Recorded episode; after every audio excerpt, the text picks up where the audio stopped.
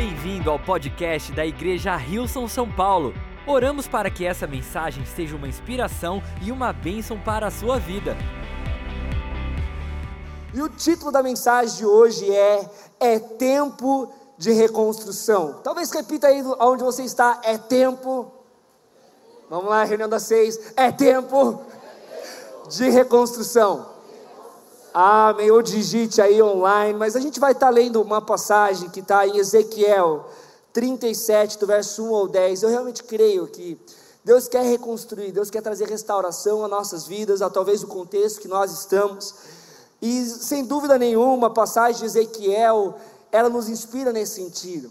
É uma passagem conhecida onde Deus dá a visão a Ezequiel. Ezequiel era um jovem de 26 anos, Muitos teólogos dizem que ele provavelmente era um sacerdote, alguém que servia no templo, servia na igreja, quem sabe como um voluntário.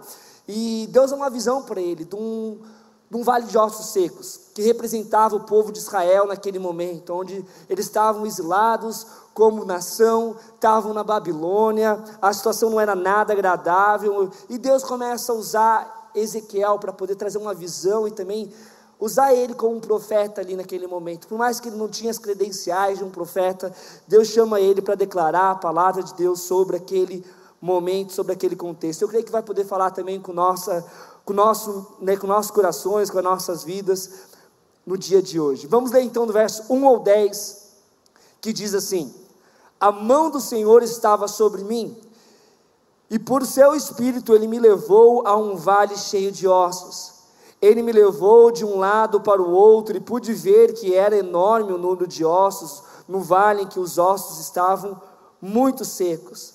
Ele me perguntou: Filho do homem, estes ossos poderão tornar a viver? Eu respondi: Ó soberano Senhor, só tu sabes. Então ele me disse: Profetize a estes ossos e diga-lhes: Os ossos secos, ouçam a palavra do Senhor. Assim diz o Senhor, assim diz o soberano, o Senhor, a estes ossos: Farei um espírito entrar em vocês, e vocês terão vida, porém tendões em vocês, e farei aparecer carne sobre vocês, e os cobrirei com a pele. Porém, um espírito em vocês, e vocês terão vida. Então vocês saberão que eu sou o Senhor. E eu profetizei conforme a ordem recebida. Enquanto profetizava, houve um barulho, um som de chocalho, e os ossos se juntaram, os, o, osso com osso. Olhei e os ossos foram cobertos de tendões e de carne, e depois de pele, mas não havia espírito neles. A seguir ele me disse: profetize ao espírito, profetize, filho do homem, diga-lhe: assim diz o soberano, o Senhor: venha desde os quatro ventos ó Espírito, e sopre dentro desses mortos, para que vivam.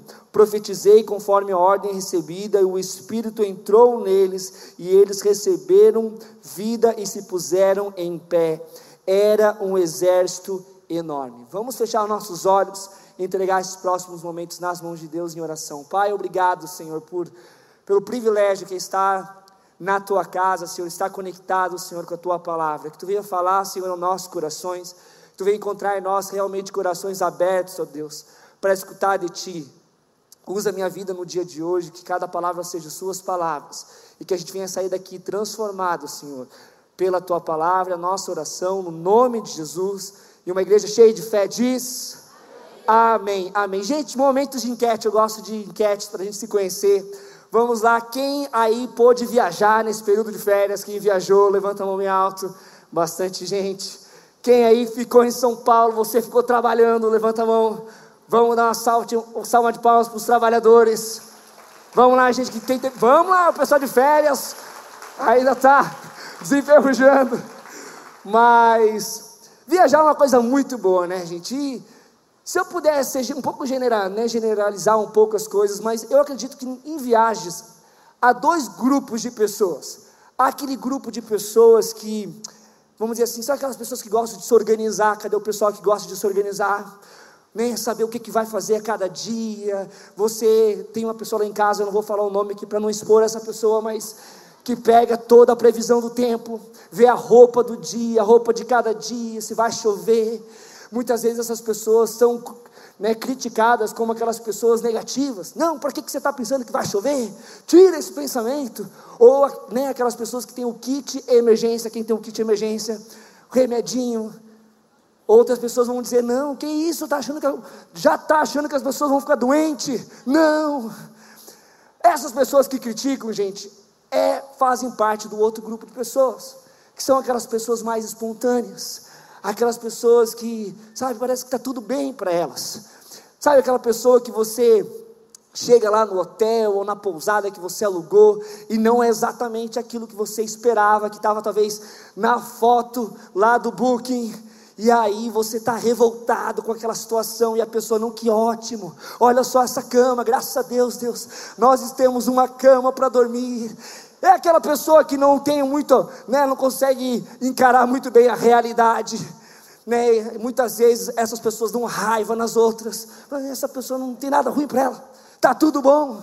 Não para quem reclamar da comida, a comida está ótima. Muito obrigado pela comida, Senhor. Lá em casa eu sou essa pessoa. Mas há um tempo atrás, gente, vamos dizer um bom tempo atrás, 2000, eu tinha na verdade, não era nem era 2000, mas algum 2000 aí, era quando eu tinha 18 anos, tinha passado no vestibular, ganhei uma viagem dos meus sonhos na época, que era ir para o Peru e poder surfar lá, que era um lugar que muitos surfistas vão surfar, não sei se temos algum surfista aí, mas eu tenho aqui uma foto do grupo que foi viajar, meus três amigos, o Michel, aqui, ó, acho que você consegue me identificar aqui no meio. Estava com o cabelo cortado, muito bronzeado. À esquerda o Michel, aqui o Tiago e, e também na minha esquerda o Bruninho. Temos outra foto. Se você se pergunta, será que eles foram para Machu Picchu? Fomos para Machu Picchu. Mas, gente, eu e o Michel, o Michel que está aqui embaixo, aqui sentado aqui à esquerda, eu e o Michel somos totalmente diferentes. O Michel era aquela pessoa que sempre estava tentando ver os riscos, por exemplo, em Machu Picchu. Quando chegamos lá, o céu estava azul, não tinha nenhuma nuvem, e ele olhou assim: Veja uma pequena nuvem. Falei, Michel, você nem é da igreja, já está cantando música cristã. Ele, não, olha lá, aquela nuvem, daqui a pouco vai vir uma trovoada, e vai ficar nuvem aqui, não vai conseguir nem caminhar. Aí eu falei, para, para, Michel. E o, o profeta Michel estava certo.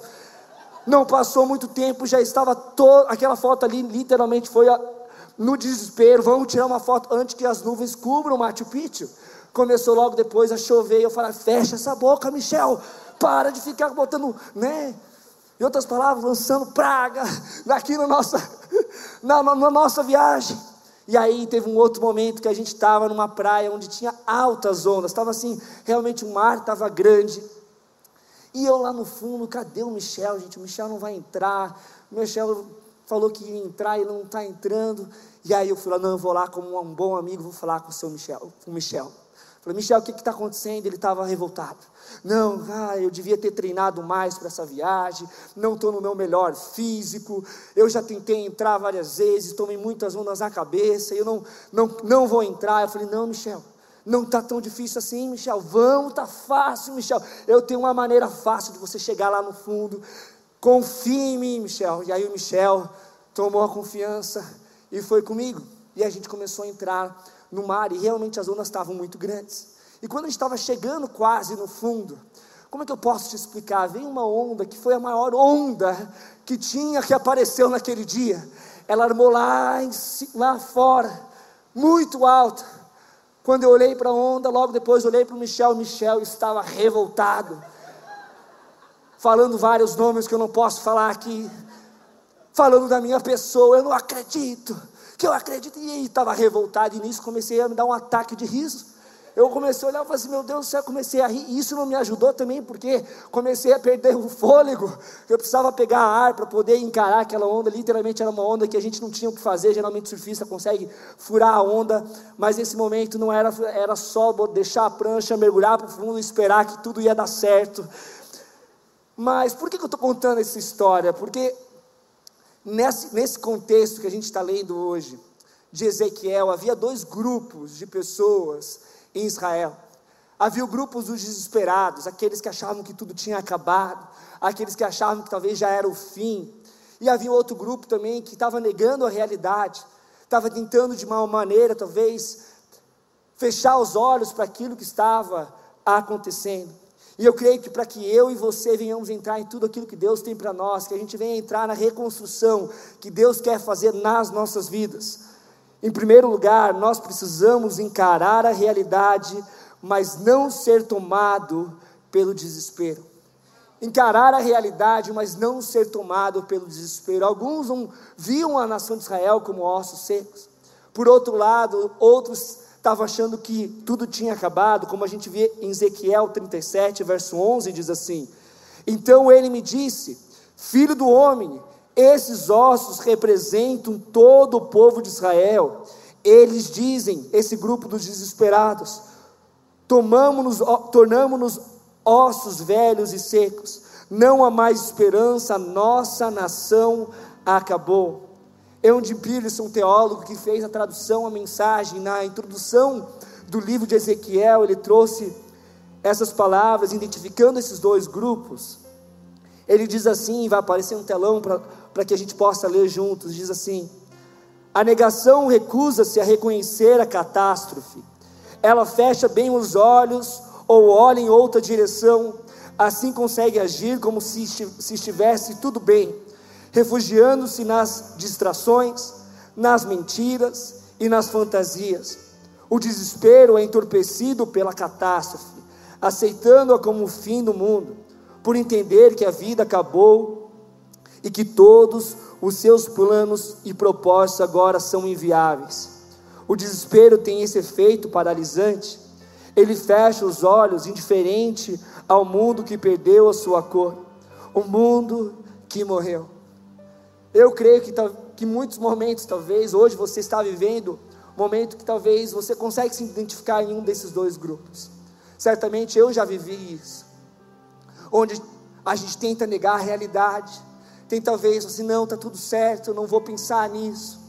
Outros, talvez, outros momentos, talvez, que a gente entra no desespero, a situação que está diante de nós, talvez nas nossas vidas, aquilo que a gente se vê e a gente fala não está nada legal, e a gente começa a entrar no desespero, achando que já acabou para nós, que já não há mais jeito para nossas vidas.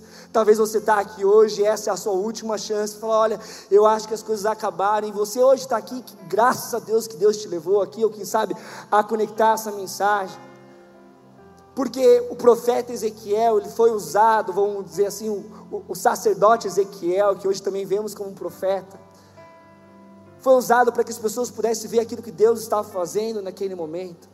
E eu creio que hoje a gente vai poder ver também aquilo que Deus está fazendo no nosso, no nosso, no nossos corações, nas nossas vidas e também em nós como, como igreja de Cristo. É impressionante que em momentos como esse a gente pode se distrair, e uma maneira que a gente acaba se distraindo é entrar na cultura do mundo e muitas vezes a nossa sociedade, a nossa cultura, a cultura que tem uma lupa na mão. A gente começa a amplificar o erro das outras pessoas. A gente começa a tentar, é, esse aqui é aquele grupo dos desesperados, olha lá. Esse aqui é o grupo daqueles que estão negando toda a realidade. Olha o que Jesus fala, esse conceito da gente ficar olhando para o próximo dessa forma em Mateus 7, do verso 3 ao 5, Jesus diz assim: por que você se preocupa com o cisco no olho do seu amigo, enquanto há um tronco em seu próprio olho? Como pode dizer ao seu amigo: Deixe-me ajudá-lo a tirar o cisco do seu olho, se não consegue ver o tronco em seu próprio olho? Hipócrita, primeiro livre-se do tronco do seu olho, então você verá o suficiente para tirar o cisco do olho do seu amigo. Muitas vezes o fato de a gente estar com a lupa no cisco do olho do nosso amigo faz com que o cisco do nosso amigo se torne um tronco. E a gente diminui o tronco que está no nosso olho para um cisco. A gente começa a projetar aquilo que a gente está pensando, faz, fazendo, falando para as outras pessoas focando no erro das outras pessoas, quem sabe focando na situação das outras pessoas, quando a gente não tem controle ou responsabilidade sobre as outras pessoas, nós temos responsabilidade sobre as nossas próprias vidas. Olha que essa passagem na tradução The Passion diz. Diz assim, Mateus 7, 3 ao 5 na The Passion, por que você se preocupa com o cisco no olho do seu amigo? Desculpa, vamos lá, The Passion Por que você se concentraria na falha da vida de outra pessoa e deixaria de notar as falhas gritantes da sua? Como você pode dizer ao seu amigo: Deixe-me mostrar aonde você está errado, quando você é culpado de ainda mais? Você está sendo hipercrítico e hipócrita. Primeiro reconheça e lide com seus próprios pontos cegos. Então você será capaz de lidar com o ponto cego de seu amigo. Todos nós temos pontos cegos. Todos nós temos coisas talvez que a gente não está enxergando. Por isso que Deus quer que eu e você possamos chegar diante dele, ao invés de ter uma lupa na mão, tentando amplificar o erro das outras pessoas, que a gente venha estar diante do espelho e falar: Deus, mostra aquilo que eu preciso mudar, mostra aquilo que tu precisa fazer no meu coração. Pai, faz aquilo, Senhor, que é necessário para que eu possa ter um ano, Senhor, segundo a tua vontade. É exatamente aqui que é a nossa posição de, de responsabilidade. É aqui que Deus quer que nós estejamos como igreja. Davi, um homem conhecido como o segundo coração de Deus, diz assim em Salmo 120, 139, do verso 23 ao 24: Examina-me, ó Deus, e conhece o meu coração, prova-me e vê os meus pensamentos, mostra-me se há em mim algo de, que te ofende, e conduza pelo caminho eterno. Exatamente o que Deus quer que a gente faça que a gente possa chegar diante do espelho, Deus, veja se tem algum pensamento que não condiz com teus pensamentos, se tem alguma atitude, se tem algo no meu coração que não condiz com aquilo, Senhor, que tu queres para mim. Pai, me leva ao caminho eterno.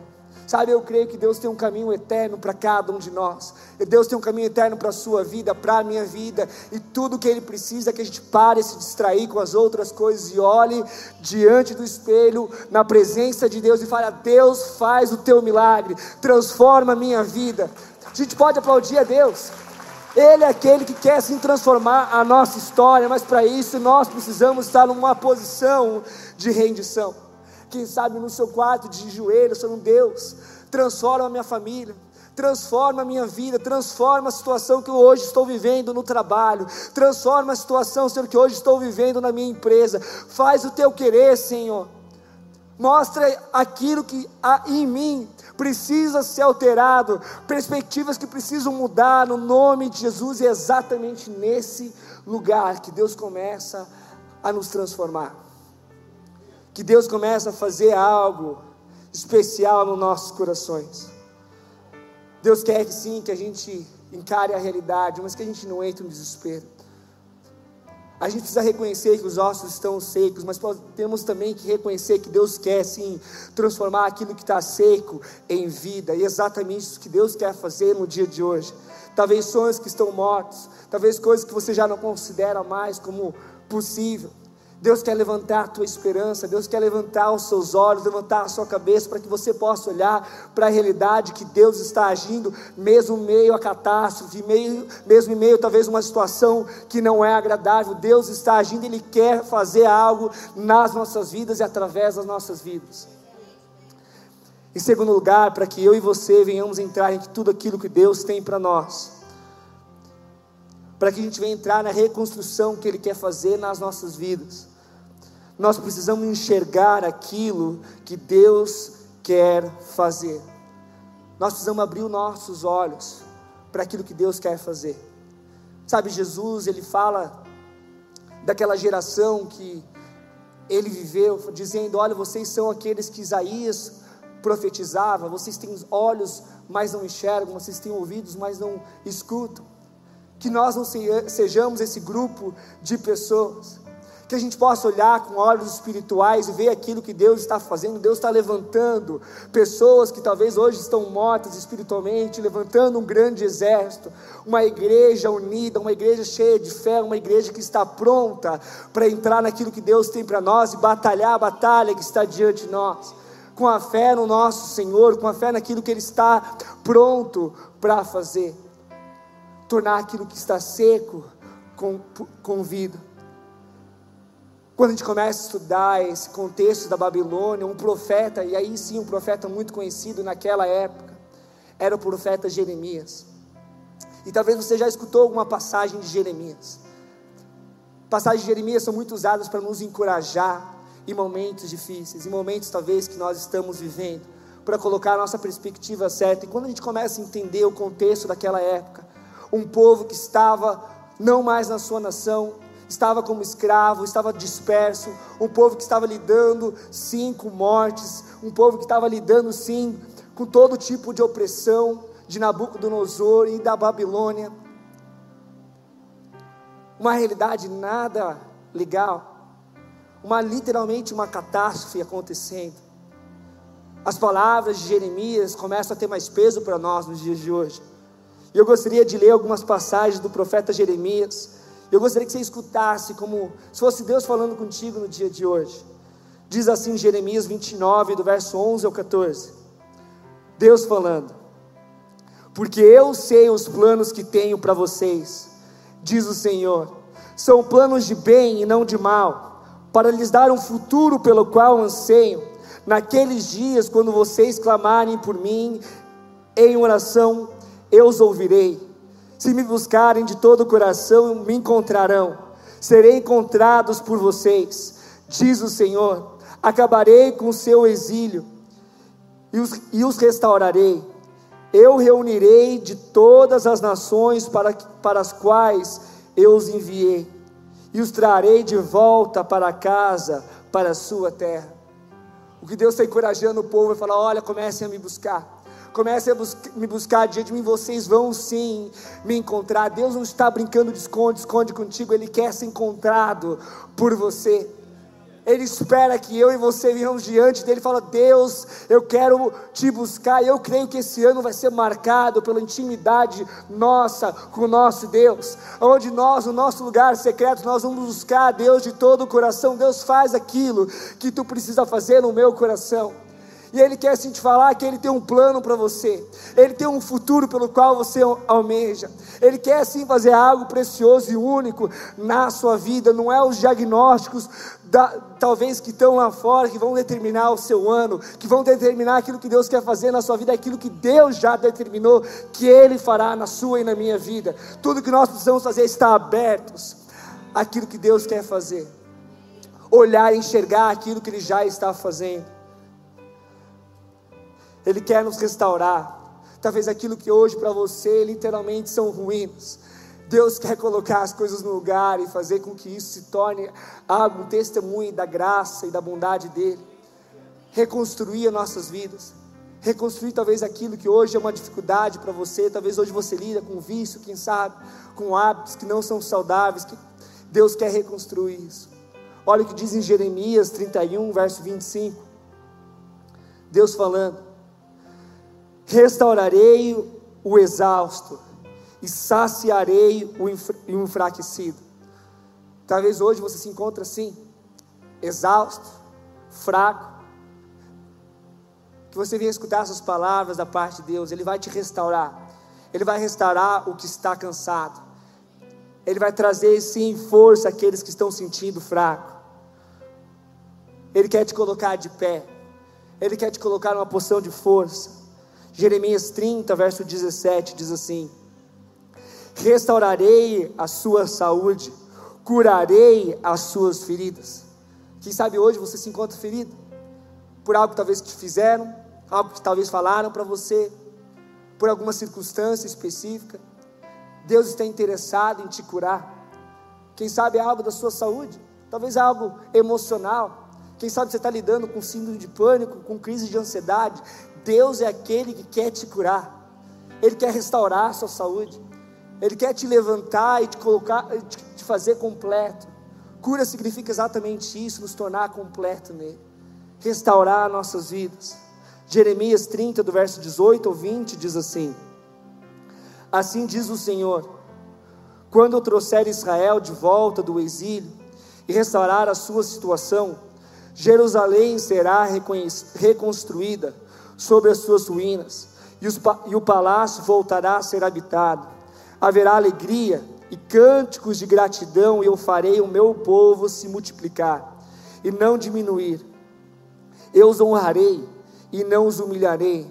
Seus filhos prosperarão como no passado, Eu estabelecerei como nação diante de mim e castigarei quem lhes fizer mal.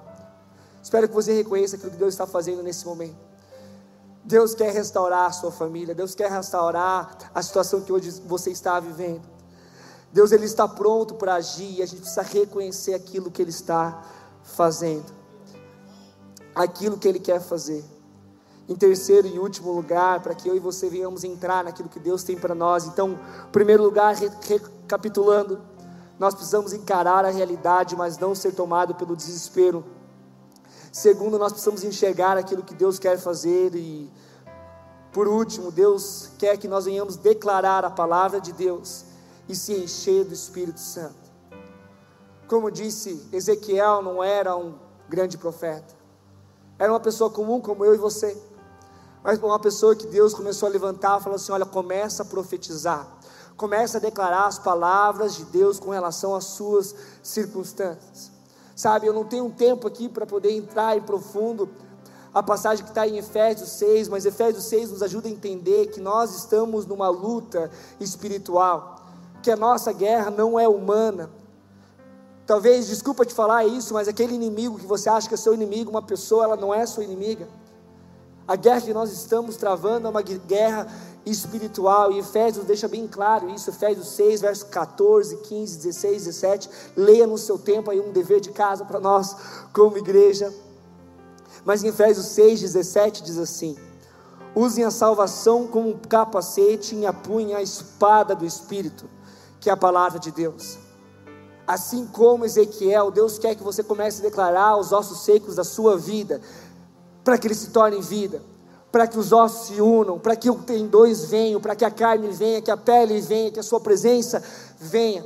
De uma forma prática, aquilo que Deus quer, talvez hoje te encorajar a fazer, começar a declarar sobre aquilo que está morto. Quem sabe você vai começar a declarar sobre a sua família, que a sua família sim irá conhecer a Jesus, que os seus filhos que hoje estão distantes conhecerão um Deus Todo-Poderoso, que talvez aquilo que hoje você está vivendo, quem sabe, escassez na área financeira, Deus vai sim trazer prosperidade. Por mais que talvez tenha diagnóstico que não diga o mesmo, sabe que Deus não está esperando o diagnóstico, quem sabe de um médico, ou quem sabe de um economista, para determinar aquilo que ele vai fazer. Deus quer sim que eu e você entramos na realidade do céu, do reino do céu, e Ele quer sim fazer algo poderoso no nosso meio. Deus quer fazer, mas para isso Ele nos chama a profetizar, a declarar as palavras de Deus a declarar com fé aquilo que Ele está pronto para fazer. Profetize, filho do homem. E eu creio que nós sim veremos Deus fazendo grandes coisas quando eu e você começamos a alinhar nossas palavras com as palavras de Deus.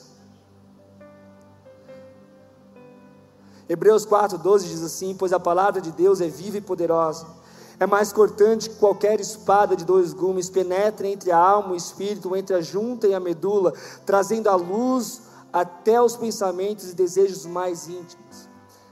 Deus sabe exatamente aquilo que você está vivendo, os pensamentos que você tem tido. Ele quer que você declare as palavras de Deus. Sabe, quando a gente começa a declarar as palavras de Deus, a gente vai começar a ver uma transformação, a gente vai começar a viver aquilo que Deus tem para nós. Colossenses nos ajuda a entender um pouco da vontade de Deus para nossas vidas. Mostra também aquilo que não é a vontade de Deus.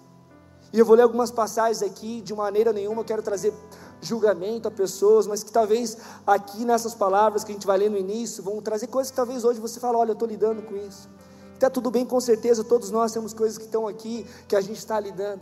E Deus quer nos levar para um caminho de vida e não de morte. Então vamos ler juntos. Colossenses 3, do verso 5 ao 10, depois a gente lê do 12 ao 17. Diz assim, Colossenses 3, do 5 em diante. Portanto, façam morrer as coisas pecaminosas e terrenas que estão dentro de vocês. Fiquem longe da imoralidade sexual, da impureza, da paixão sensual, dos desejos maus e da ganância, que é a idolatria.